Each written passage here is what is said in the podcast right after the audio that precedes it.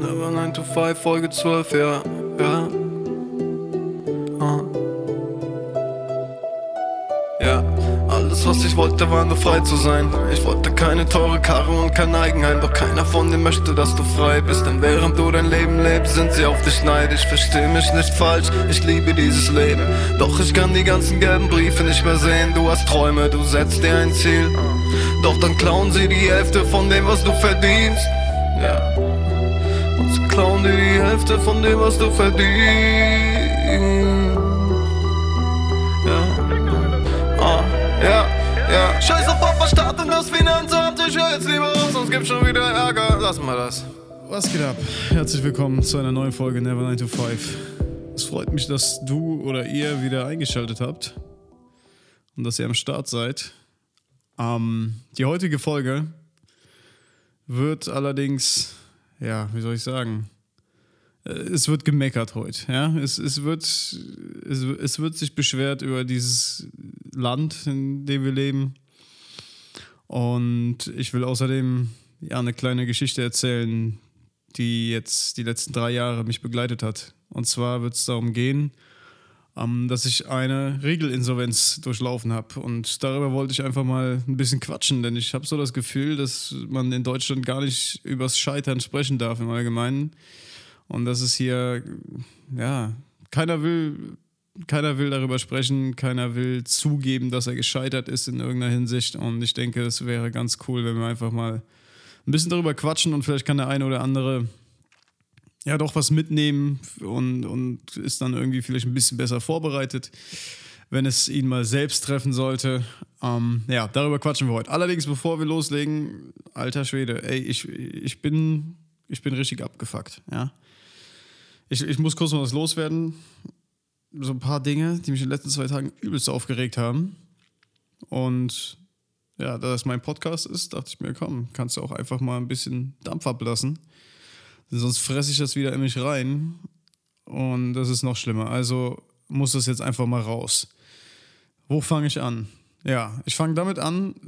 Erstmal mit einer schönen Sache. Mein, mein Buggy kam die Woche, beziehungsweise letzte Woche. Mein, mein Side-by-Side, wie es in der Szene heißt, ähm, den ich mir bestellt habe. Das Ding macht sowas von Bock, Alter. Wir sind in zwei oder drei Tagen, glaube ich, schon fast 220 Kilometer geheizt durch die Pampa hier über, über Stock und Stein. Alter, das ist so geil. Caro ist auch voll begeistert und äh, fährt wie eine Bekloppte, wenn sie da mal fährt. Naja, ähm, was wollte ich jetzt erzählen? Ach ja, genau. Jedenfalls habe ich mir vier Punkt Gurte gekauft, damit ich halt diese normalen Standard, äh, ja, Standard, wie nennt man das denn? Standard-Anschnaller quasi, die, die ihr vom Auto kennt, ersetzen kann durch was Sicheres. Und das fühlt sich halt auch geil an, wenn du in so einem Ding sitzt, wo du halt wirklich durch die Pampa bretterst, Alter, mit 100 km/h oder mehr. Ähm, fühlt es sich geiler an, wenn man halt so Vierpunktgurte hat ne? und man richtig so im Sitz klemmt. Jedenfalls habe ich mir die bestellt von OMP, glaube ich. Hm, ist, denke ich, eine italienische Marke. Ich kenne mich jetzt nicht so aus. Und wir wollten die Dinger festmachen. Und da ist uns aufgefallen, dass es dass bei den Schrauben, um das quasi am, am Gerüst, ne, wie heißt es, am, am, am Käfig quasi zu montieren, haben die Muttern gefehlt. Die waren irgendwie nicht dabei. So, ich fahre in ein Bauhaus und, und, und, und suche im Baumarkt quasi nach dieser Mutter. Und dann sagt er mir, nee, das gibt's nicht. Das ist ein, ein ganz spezielles Gewinde. Und dafür gibt es keine Mutter. Dann dachte ich schon so, Alter, willst du mich verarschen? Alter, ihr habt ja, ihr habt ja 100 Millionen verschiedene Muttern, da muss doch irgendwas passen.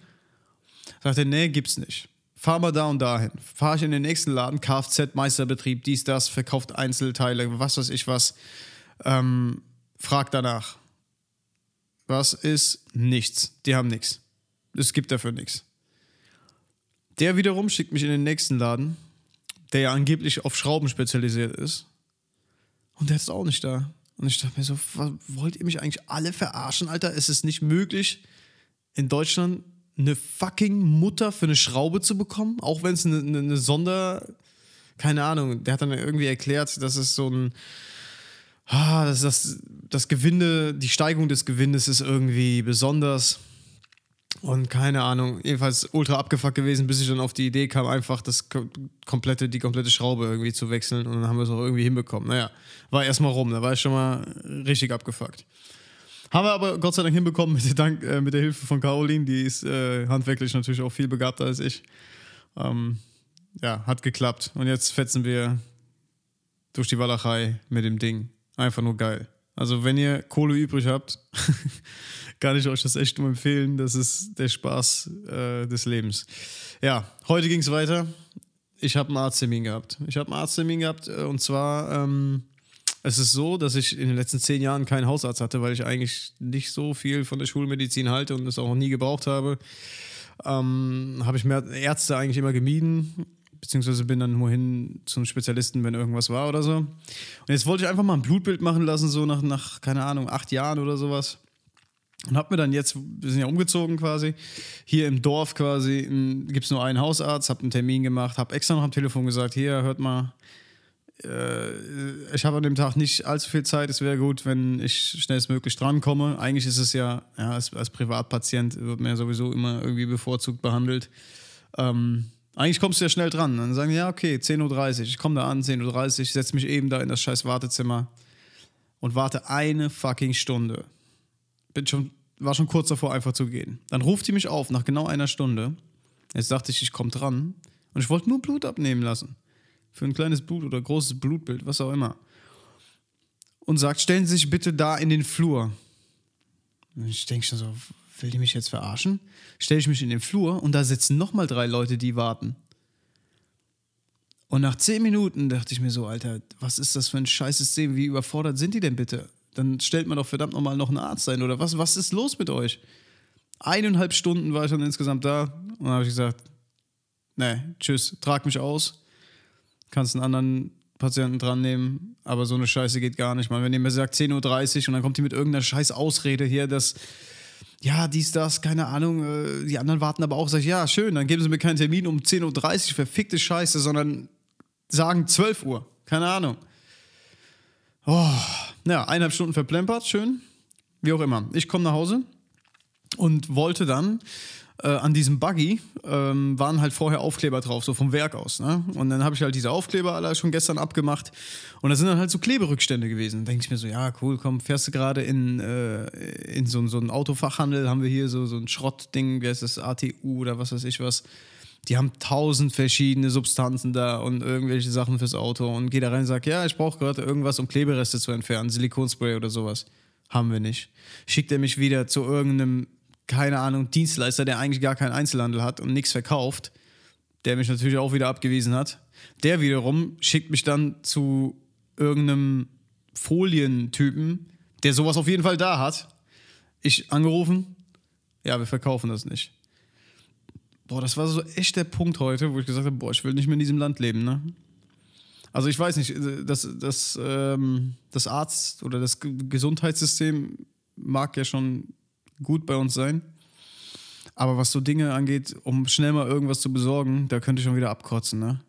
Und vor allem, dass es so viele unfähige Menschen sind, die, die, die, also sie haben sich ja diesen Job ausgesucht, dass sie ja irgendwo in, der Dings, in dieser Branche arbeiten, sei es Kfz oder irgendwas, und die kriegen es nicht auf die Kette, mir eine klipp und klare Antwort zu geben auf irgendeine Frage und schicken mich einfach irgendwo hin, wo es dann wiederum keine Antwort gibt, Alter. Was, was ist los? Was ist los mit, mit, dem, mit, dem, mit den Fachkräften, in Anführungszeichen?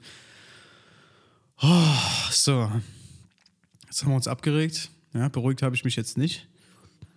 Aber jetzt geht es endlich los mit dem eigentlichen Thema. Und ähm, ja, wie eben schon gesagt, viele oder, oder kaum einer spricht eigentlich darüber in Deutschland, ähm, wenn es darum geht, dass man gescheitert ist an der Stelle oder halt, wie in meinem Fall, Insolvenz anmelden musste.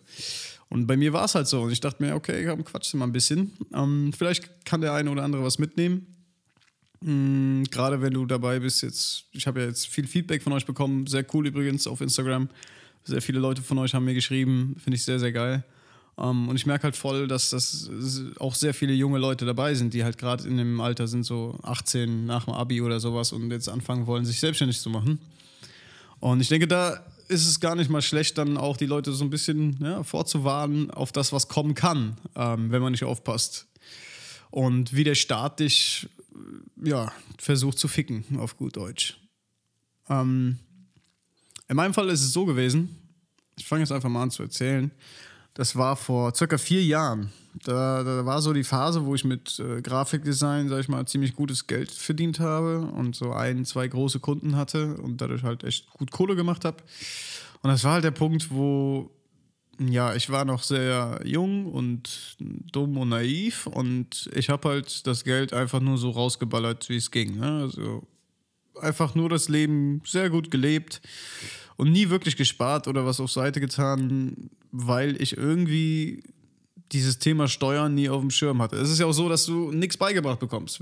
Ich war auf einer Wirtschaftsschule, die in dem Bereich eigentlich äh, genau das ja, verkörpern sollte, meiner Meinung nach. Aber im Endeffekt habe ich nichts davon wirklich nutzen können, was ich da gelernt habe. Ich habe vielleicht gelernt, wie man eine Soll- und Haben-Tabelle aufstellt und das war's. Aber wie man wirklich Steuern zahlt oder, oder was man beachten muss bei Steuern, Einkommensteuer, Umsatzsteuer, Gewerbesteuer, der ganze Scheiß wurde mir nie beigebracht. Und dementsprechend habe ich mich auch irgendwie nie damit beschäftigt, weil ich viel zu sehr beim Film war und irgendwie auch, also natürlich ist das auch selbst verschuldet, was jetzt kommt.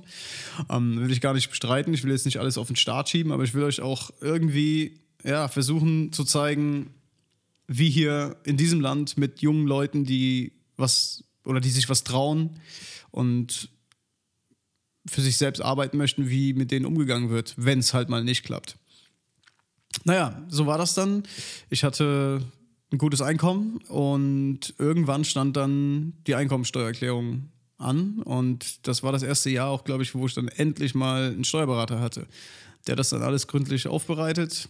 Und ihr müsst euch vorstellen, Angenommen, ihr seid jetzt, äh, zu dem Zeitpunkt war ich jetzt kein kleinen Unternehmer mehr, sondern ein ganz normales Einzelunternehmen. Das heißt, ihr weist Mehrwertsteuer auf, äh, aus auf euren Rechnungen und ähm, zusätzlich zu dem kommt natürlich die Einkommensteuer, die quasi auf euren Gewinn berechnet wird. Das heißt, ihr, als Beispiel, ihr macht 100.000 Euro im Jahr, habt 50.000 Euro Ausgaben, dann sind noch 50.000 Euro da, die versteuert werden müssen. Und das ist dann die Einkommensteuer. Und ich hatte halt gar keinen Peil davon, von dem ganzen Kram. Und habe so gesagt, ja, ja, das passt schon, ah, ich gebe ja auch viel aus. Habe auch zu dem Zeitpunkt irgendwie viel Technik und so schon gekauft. Und ja, das, das, das haut schon hin. Und auf einmal kriege ich den Bescheid, nachdem der Steuerberater meine Erklärung abgegeben hat. Äh, ja, und da stand dann drin, wie viel? Keine Ahnung, irgendwas 27.000, 28.000 Euro. Ja, stand ich da.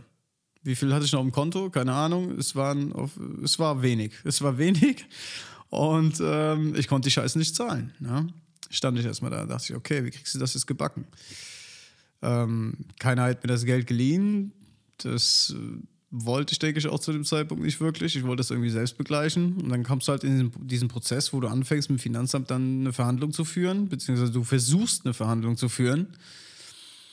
Ja, und die sagen dir einfach mal klipp und klar, leck mich am Arsch, zahl das oder wir ficken dich. ja, so kann man es eigentlich ganz gut ausdrücken. Und das war dann damals so, dass ich das wirklich nicht zahlen konnte, auch wenn ich es gewollt hätte.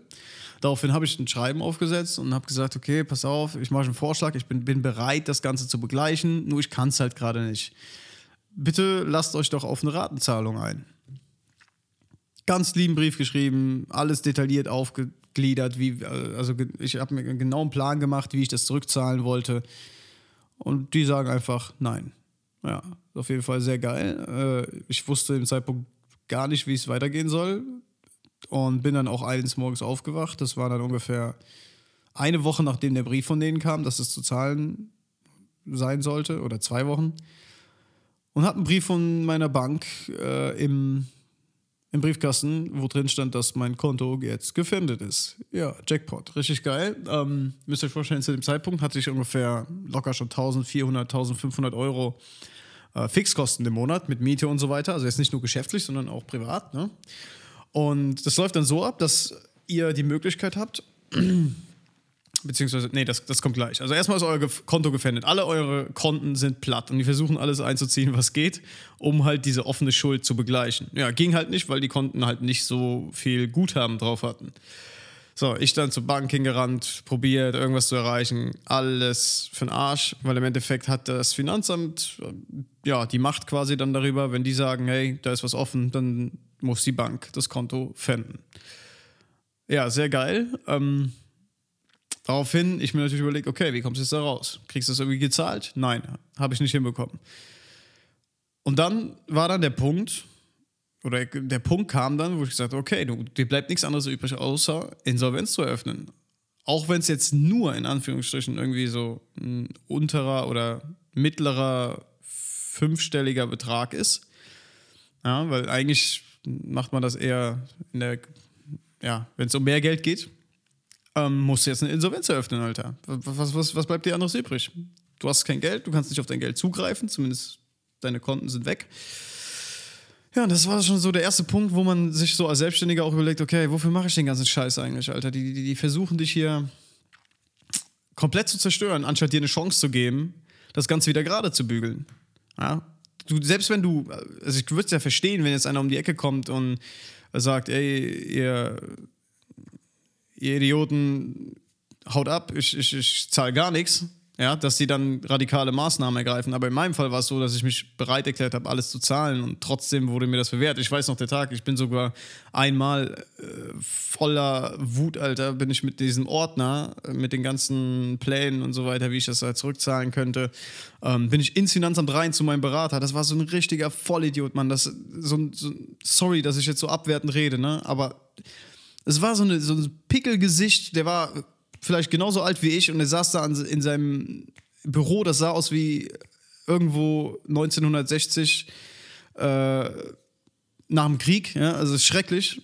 Und der sitzt da und macht einfach einen auf arrogant und sagt, ne, ne, ne. Der hat nicht mal einen, einen ganzen Satz rausbekommen. Da frage ich mich, was, was sind das für Menschen, die da arbeiten, die solche Entscheidungen treffen dürfen?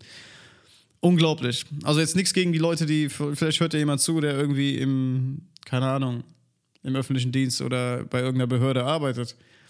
Äh, ich will jetzt nicht alle über einen Kamm scheren, aber ohne Scheiß, die Leute, mit denen ich Kontakt hatte, das waren einfach nur Nichtskönner. Tut mir leid. Also, das sagt mir schon alles, wenn, wenn, wenn, wenn mir jemand gegenüber sitzt, der mir nicht in die Augen gucken kann und keinen gescheiten Satz rauskriegt und einfach nur sagt, nein, das geht nicht.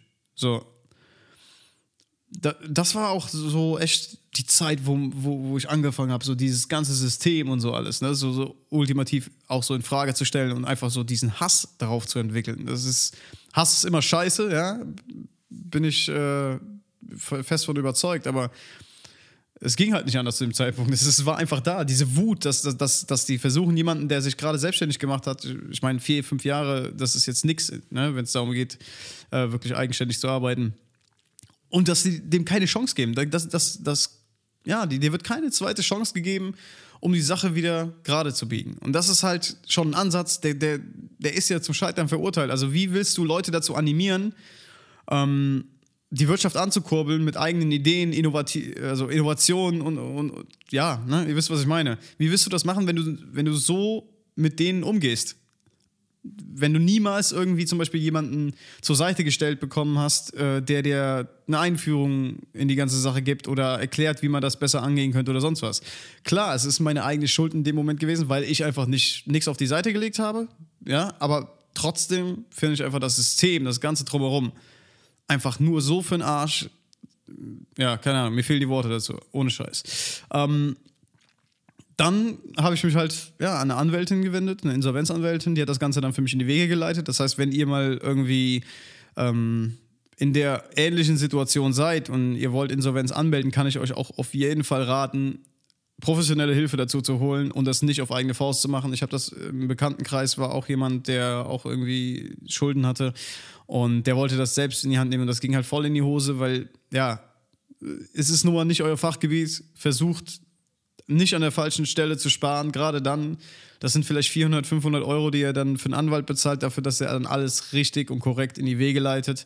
Und dann war halt diese Insolvenz eröffnet. Und dann ging es darum, dass ich ja, ihr müsst euch vorstellen, ihr habt als Einzelunternehmer, ist es ja das Problem, dass dein, dein Geschäftliches nicht vom Privaten getrennt ist und du haftest quasi mit Privaten. Deswegen ist auch diese, diese ähm, diese Rechtsform total für den Arsch auch eigentlich. Also ich bin jetzt auch dabei, gerade Pläne zu machen, um eine GmbH zu gründen, weil man genau das halt vermeiden will, dass du halt mit einem Privaten haftest. Das heißt, ihr könntet jetzt das Geschäft, also angenommen, ihr habt nur ein Gewerbe mit einem Einzelunternehmen und ihr fahrt das Geschäft gegen die Wand, äh, seid aber privat recht wohlhabend, sag ich mal, dann kann es sein, dass ihr komplett mit eurem Privaten halt für das Gewerbliche haftet, was auch ziemlich scheiße ist. Aber wie gesagt, draus gelernt.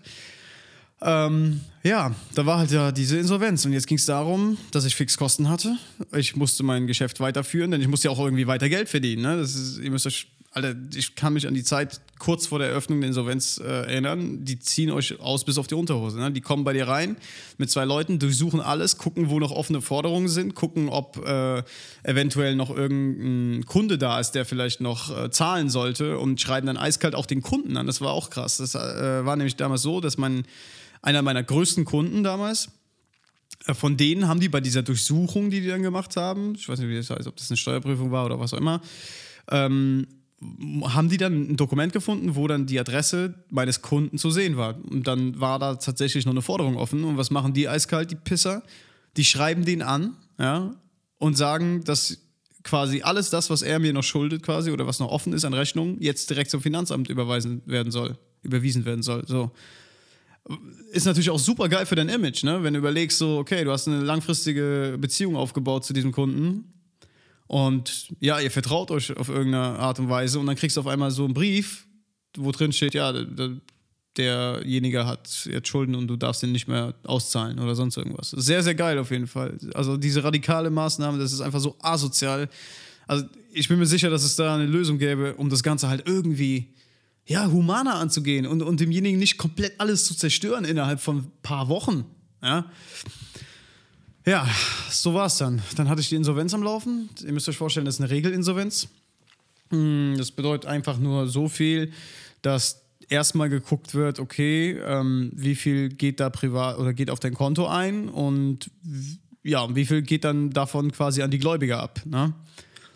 Und das Ganze ist halt auch so unmenschlich gestaltet, dieses System, wenn man sich überlegt, dass ihr eine Möglichkeit habt, wenn ihr eine Insolvenz anmeldet, ein sogenanntes P-Konto zu erstellen. Das heißt, es gibt ein Konto, dürft ihr haben, ja, und dieses Konto ist dann nicht ganz gefändet, sondern da gibt es so eine Freigrenze, die ist dann irgendwie, keine Ahnung, 1070 Euro oder sowas.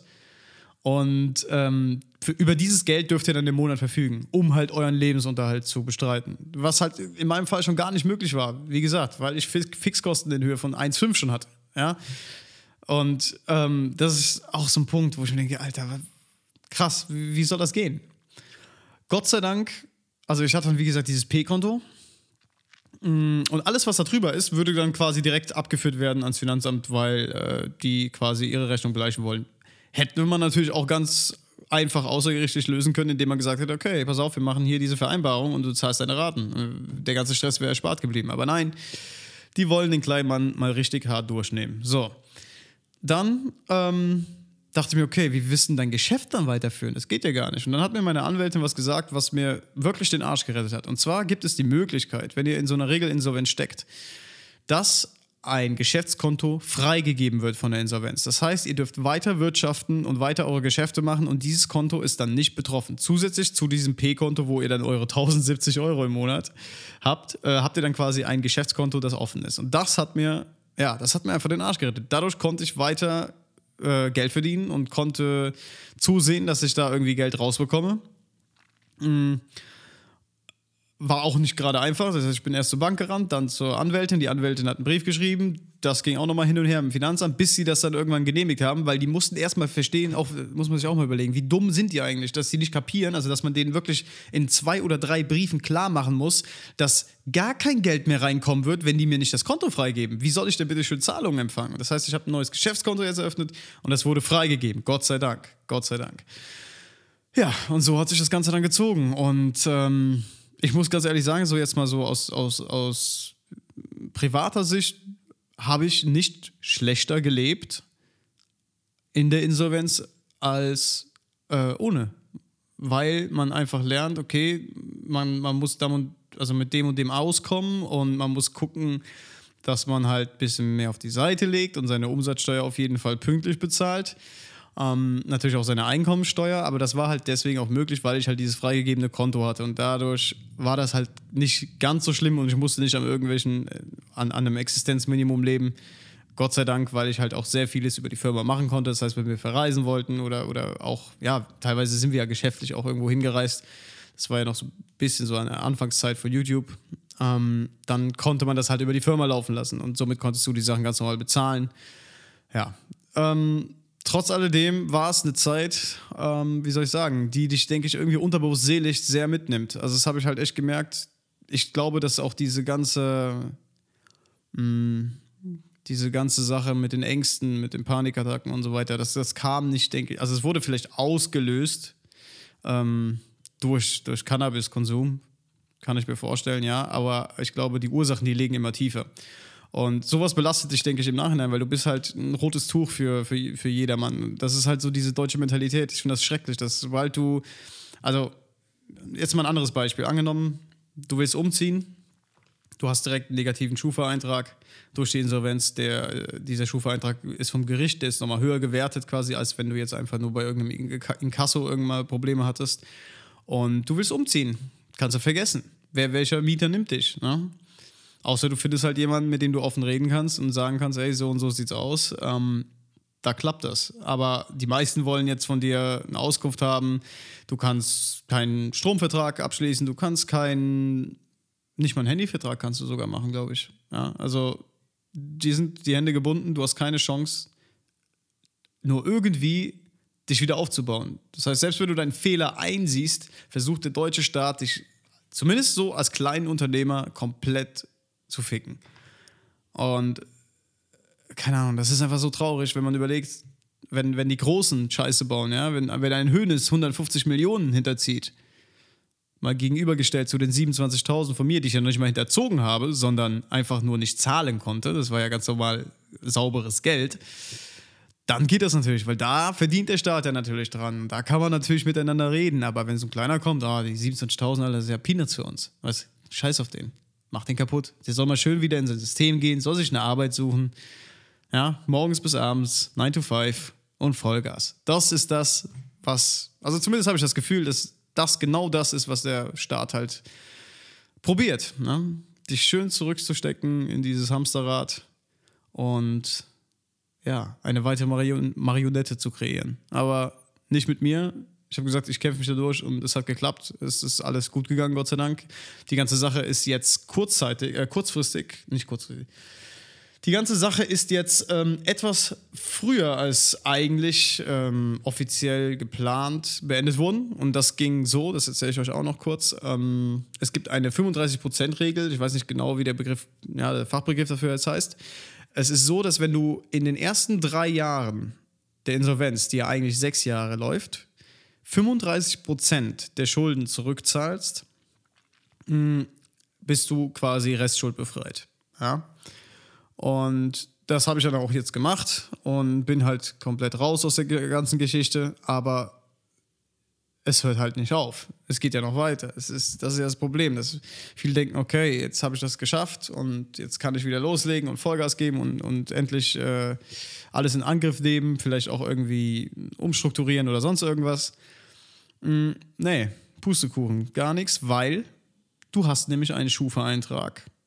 Sobald, so, also sobald die Insolvenz abgeschlossen ist, hast du einen Schufa-Eintrag, einen weiteren, der quasi nochmal vermerkt, dass die Restschuldbefreiung erteilt wurde und dieser gilt weitere drei Jahre. Das heißt, du hast die nächsten drei Jahre wiederum keinen Spielraum, um richtig zu wirtschaften. Ja, das ist der größte Witz überhaupt, Alter. Dass überhaupt dieses, ein, ein privates Unternehmen wie die Schufa, ne, ist ja, ich denke, das ist eine ganz normale GmbH, ne? die, die ist jetzt nicht äh, verstaatlicht. Einfach die Macht hat, zu sagen, hey, okay, wir speichern das und wir geben diese, diese Information, obwohl du alle deine Schulden getilgt hast, du bist raus, du hast alles beglichen, du hast nix, keinen Dreck mehr am Stecken. Nee, du hast die nächsten drei Jahre ne, nochmal richtig schön Scheiße an der Backe. Und was es genau heißt, ist einfach ganz einfach. Ähm, du kannst kannst immer noch keine Verträge abschließen. Du kannst wirtschaftlich nichts regeln. Das heißt, angenommen, unser Auto geht kaputt. So, ich will für die Firma ein Auto holen. Ja, was natürlich im Optimalfall sollte es vielleicht ein Neuwagen oder ein Jahreswagen sein, damit es sich auch lohnt, um das gegenzurechnen gegen den Gewinn, äh, gegen den Umsatz. Und ja, kannst vergessen. Keiner gibt dir einen Autokredit, keiner gibt dir eine Finanzierung, keiner gibt dir einen Stromvertrag, keinen, ähm, wie heißt es, Strom, keinen Gasvertrag, nichts. Und das ist echt so ein Ding, du, du, du, also, ja, man, man wird ja automatisch dir bleibt ja nicht viel anderes übrig, als irgendwie ähm, drumherum irgendwie was, was zu basteln, um dieses Konstrukt, damit du überhaupt überleben kannst. Ja? Also als Beispiel jetzt zum Beispiel, wir mussten tatsächlich, obwohl diese Sache abgeschlossen ist, ähm, als wir hier eingezogen sind von einem halben Jahr, musste ich den, den Stromvertrag über Caroline laufen lassen. Beziehungsweise, nee, genau, es war anders. Ich habe den Stromvertrag ganz normal angefordert. Daraufhin haben die mir abgesagt aufgrund dieses negativen Schufa-Eintrages. Und dann wäre die Option, über Caroline zu gehen und das zu machen. Aber das, das bin ich auch kein Fan von, weil ich finde immer, es sollte alles geregelt sein und äh, es ist meine Sache. Ich will die jetzt da auch nicht irgendwie mit reinziehen, großartig. Und dann habe ich einfach zurückgeschrieben: ey, pass mal auf, dann zahle ich euch einfach ein Jahr im Voraus. Das Geld ist ja da. Ja? Und dann heißt es natürlich: okay, ja klar, machen wir. Wenn wir Geld sehen, dann ist alles gut. Was ist ein Jahr voraus Strom bezahlt? Auch ein Witz, ne? Gleiche mit, mit dem Haus, in dem wir jetzt wohnen. Da muss ich sagen, ich hatte einfach Glück, dass ich jemanden gefunden hatte, der äh, ja korrekt ist und selber zum Beispiel, denke ich mal, irgendwie so ähm, ähm, Erfahrungen in dem Bereich gemacht hat. Und ich bin einfach vom ersten Tag an, als wir uns das Haus angeguckt haben, bin ich hingegangen, habe gesagt, hey, hör mal zu, so und so sieht's aus. Ich habe einen ich hab einen Schufa-Eintrag, ich habe Stress im Finanzamt, aber wenn du willst, zahle ich dir sechs Monate Miete im Voraus. Und dann war die Sache gegessen und so wird Vertrauen wieder aufgebaut. Aber wenn du nur auf diese schriftliche Scheiße äh, dich beziehst und denkst, ja, der hat ja mal irgendwann vor drei oder vier Jahren, hat er mal Stress im Finanzamt gehabt und deswegen hat er jetzt auch kein Geld, das ist halt Bullshit, Alter. Und ich frage mich, wie kann so ein System jetzt noch funktionieren oder, oder, oder ja, so, so etabliert sein? Alter, das ist der größte Rotz überhaupt. Ja. Naja, jetzt ist die Sache durch und ich bin froh drum. Ich äh, wünsche es keinem. Allerdings bereue ich es auch irgendwie jetzt im Nachhinein nicht, dass ich es durchlaufen habe, weil ich froh bin, dass ich das in jungen Jahren jetzt direkt mal merken konnte, wie es ist. Und ähm, ja, allein die Erfahrung gesammelt zu haben, ist, ist eine geile Sache, wie ich finde. Also klar, es ist nichts Tolles, man, man sollte es und man muss es nicht haben. Aber wie gesagt, jetzt im Nachhinein äh, ist es mir zugute gekommen. Ich habe sehr viel gelernt. Ich habe sehr viel über Steuern, über Recht gelernt. Hatte auch eine sehr gute Anwältin, die mich unterstützt hat und bin froh, dass es jetzt alles äh, so ausgegangen ist. Ähm, allerdings bleibt halt diese, bleibt halt diese, diese Enttäuschtheit Enttäuschtheit? Diese, es bleibt diese Enttäuschung über, diesen, über, über Deutschland und das System an sich. Ne? Also wenn du, du brauchst es allein, geh mal nach Silicon Valley. Wenn, da, wenn du da eine Firma gründest und gegen die Wand fährst in den ersten drei, vier Jahren, dann werden Partys gefeiert. Ja? Diese Mentalität, dass, dass es wird anerkannt, dass du dich etwas traust. Dieses Gefühl kriegst du hier nicht vom Staat. Du, dir wird nur gesagt, du bist ein kleiner Pisser, bezahl deine Steuern, ansonsten machen wir dich platt. Und dann kannst du zusehen, dass du wieder schön 9 to 5 arbeiten gehst. Das wird hier gemacht. Anstatt die Leute zu unterstützen, und dann wundern die sich, dass die in, in so vielen Bereichen hier einfach hinterherhängen. In, äh, ich, mir fallen jetzt, keine Ahnung, da fallen einem ja tausend Sachen ein. Ne? Wenn wir mal so auf der Weltkarte gucken, wo wir stehen, so in bestimmten Entwicklungen und Innovationen, sind wir schon ja, nicht allzu weit vorne. Kein Wunder. Die jungen Leute sehen, dass ihr so mit ähm, mit Gründern umgeht. Wer will da noch selbstständig sein? Ne? Also die Seite wollte ich euch einfach auch mal so ein bisschen jetzt ähm, ja, vor Augen führen, dass ihr, dass ihr seht, okay, das ist nicht immer nur alles cool und wir sind nur am Reisen und alles schön, dies, das. Es ist auch viel Stress dabei und das sollte sich jeder von euch, denke ich, auf jeden Fall immer im Hinterkopf behalten.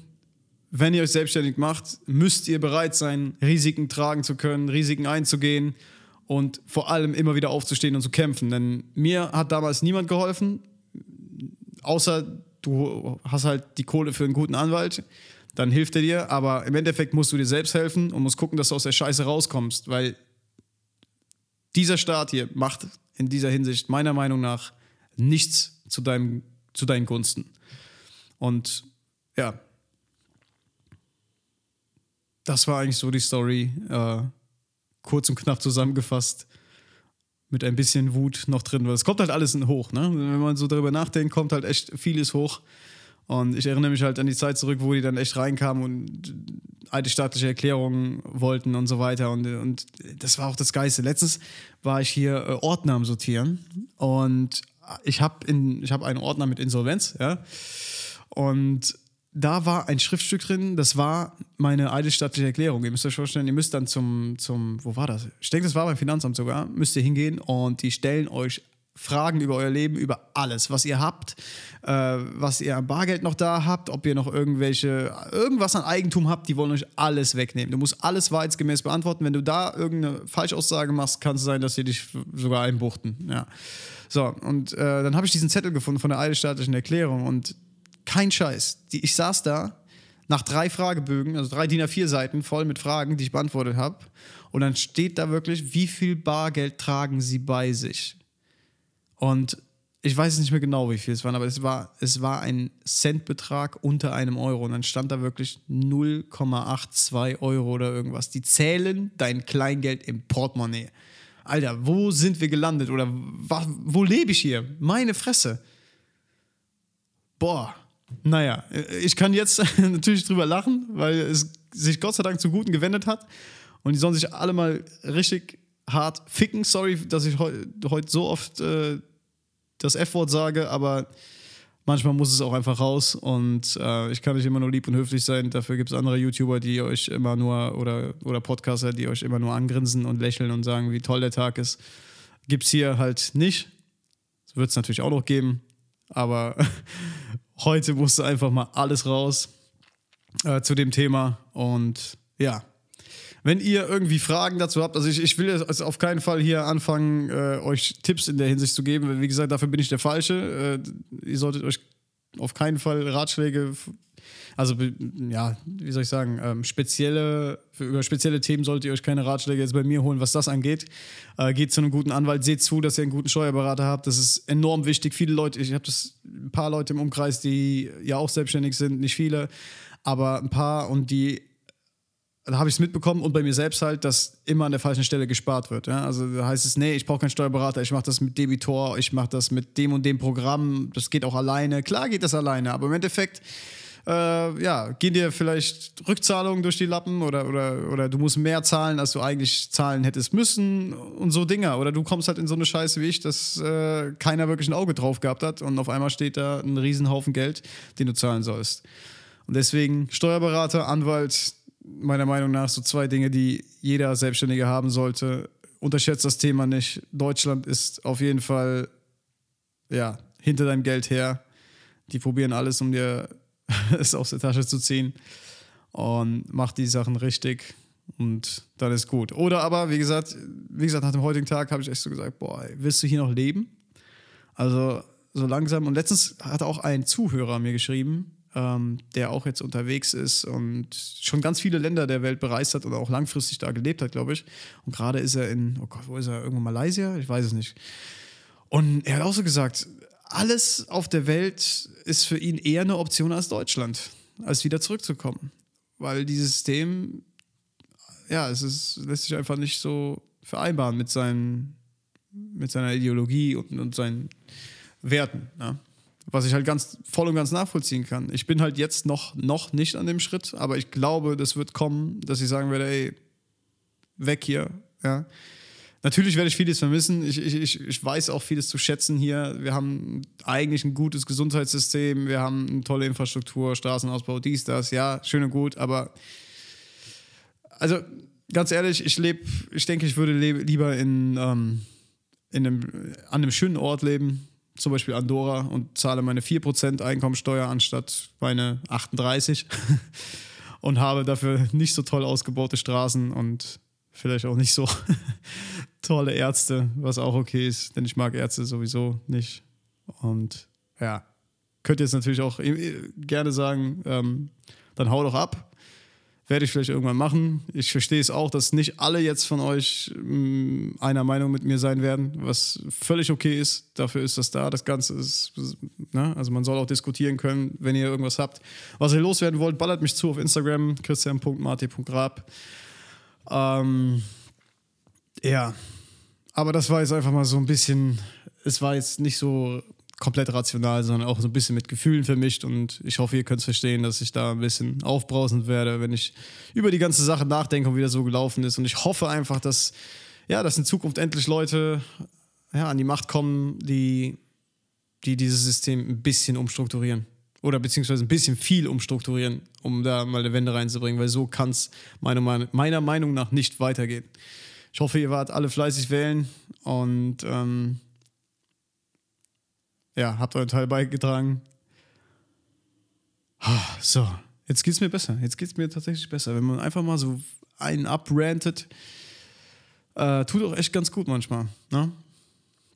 Wie auch immer, das war meine Geschichte zur Insolvenz. Mir geht's gut. Ähm, wenn die Sonne jetzt wieder rauskommt morgen, wird erstmal wieder Buggy geheizt und ähm, vielleicht fahren wir mal vor das Finanzamt und kloppen ein paar Donuts und provozieren mal die, die, die kleinen Beamten dort. Ne?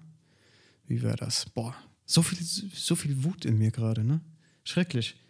Egal, nächste Folge wird äh, wieder etwas fröhlicher. Und zwar, wen haben wir denn? Das ist dann die vorletzte Folge. Ich weiß noch gar nicht, ob ich es überhaupt staffeln soll. Also ob ich, die, ob ich den Podcast in Staffeln einteilen soll oder nicht oder einfach drauf los. Das weiß ich noch nicht. Die letzte Folge, kleinen Moment, schaue ich mal. Die wird sein mit Sekunde, Sekunde, ich bin gleich da.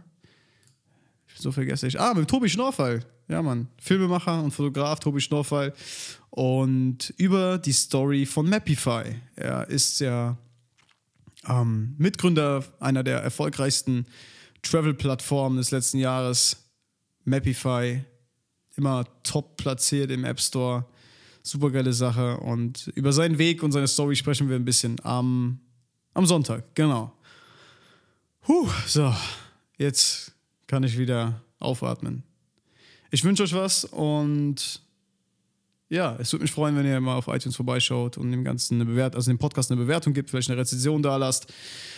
Eure Meinung in die Kommentare schreibt, also in die Rezension, eher gesagt. Und wenn ihr da übrigens für diejenigen, die jetzt, äh, habe ich denke ich auch noch nicht hier direkt erwähnt, für diejenigen, die jetzt kein Apple Podcast oder Spotify haben, ihr könnt diese Folgen natürlich auch immer auf Anchor kostenlos hören.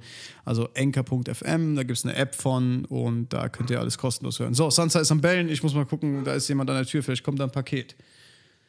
Mal schauen. Tschö, bis zum nächsten Mal. Ciao.